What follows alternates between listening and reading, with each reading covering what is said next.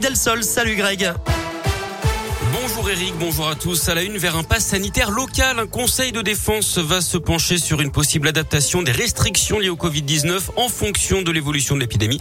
Ce sera mercredi, c'est ce qu'a annoncé hier le porte-parole du gouvernement, Gabriel Attal. Le gouvernement qui prévoit donc des allègements dans les régions les moins touchées par l'épidémie qui continue d'ailleurs de reculer en France. La politique et la primaire écologiste, on aura une finale entre Yannick Jadot et Sandrine Rousseau après les résultats d'hier. Ils s'affronteront lors d'un second tour du 25 au 28 septembre.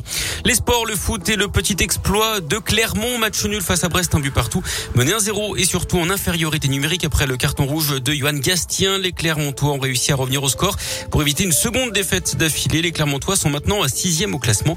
L'OL de son côté est passé tout près d'une grosse performance hier soir face au PSG.